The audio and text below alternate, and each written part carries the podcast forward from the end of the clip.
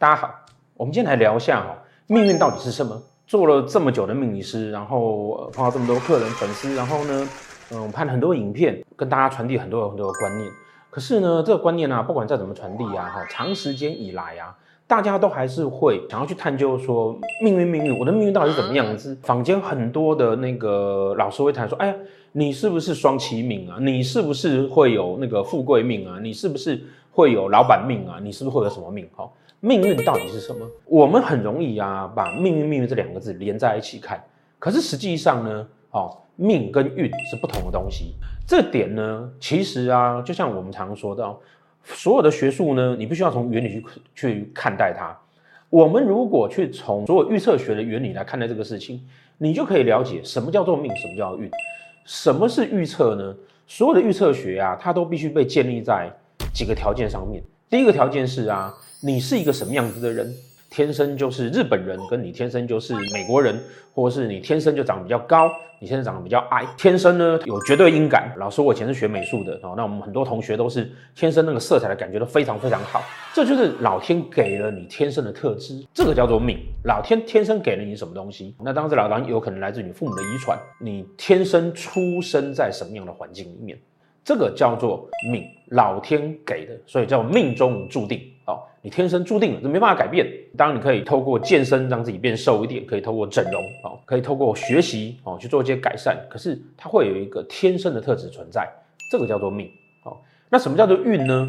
运啊，指的就是啊，你天生这样子的个性和命格的人，那你有没有走在适合的东西上面？如果你天生是一台法拉利，那法拉利听起来很棒啊。但是如果说你接下来走的路都是烂泥巴路，是沙漠。那即使你是法拉利，应该开没多久也就坏掉了。哦，如果说你是一台那个越野车，哦哦，是一台卡车，听起来好像没有法拉利贵。可是如果你走在好的运途上面的时候，那其实你反而可以发展出好的效果出来，会发挥出好的效果出来。命跟运必须做结合，它才能够去推算出啊实际的状况。所以命理学的基本原理是看你是一个什么样子的人，以及你在什么样的环境里面。如果说有一个人，他有绝对音感，他有很好的天分，可是呢，他却是呃生活在非洲的偏乡部落里面，每天起来，他的父母为了要喝一口水，就必须走到十公里外的那个的溪边去汲水的时候，在这么艰苦的环境之下，他有绝对音感有什么用？他可能会让自己觉得，哎。那个音乐的感觉不错，然后让自己活得比较快乐。如果他今天是在高度发展的国家，那他可能就有机会受到很好的教育。所以你有了天生的特质，可是你没有足够的环境，那是没有办法的。实际上呢，所有的命理学啊，它的逻辑都是这样子：你是什么人，碰到什么环境，然后你会得到什么结果。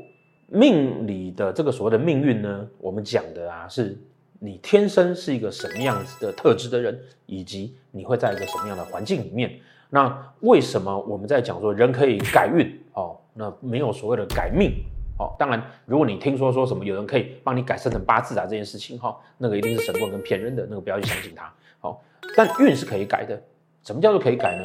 如果说我知道我适合在什么样的环境里面，那我去把我自己放在那个适合我的环境里面就好了嘛。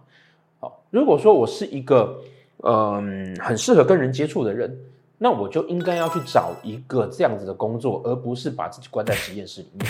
因此呢，所谓的命学上所谓的改运这件事情，指的其实啊，就是了解你自己，然后呢，去找到适合自己的环境，把自己放在适合的环境里面，让你发挥出最好的专长。法拉利就不要拿来当越野车用。我们就可以好好的呢，放在展示台上面，好好的呢，在赛道上面跑。每一个人呢、找到自己的定位，这个才是最重要。那命理学的重点，其实在这个地方，找到你自己的定位，了解你自己。命理学上面，我们可以知道说，哎，你一生的路途会碰到什么事情？那这一生的路途碰到什么事情的时候，我预先知道，我接下来有坑洞，那我就可以预先知道，说我是不是该躲掉那个坑洞，或者是那坑洞里面如果有钻石呢，我是不是可以就躲进去？捡，顺便捡一下钻石，这就是命运啊，好基本的概念。我们常容易把它混在一起谈，其实呢，它是两种不同的逻辑啊。那也是为什么我们在讲斗数的时候，很多人在讲斗数盘只会去谈本命盘，但本命盘你谈的是你固定的特质啊，固定的特质你不可能变成是现象。好，我天生喜欢林志玲，那跟我会娶到林志玲这是两件事啊。所以为什么斗数盘它需要有本命盘，你天生老天给你的特质，以及运线盘，你这辈子会碰到什么事情，碰到什么样的环境？那我们透过这两个交叉比对，我们才可以知道说，实际上你的人生路途应该要怎么走，你要该要怎么去应变它，你该要怎么样去把自己放在对的位置上面。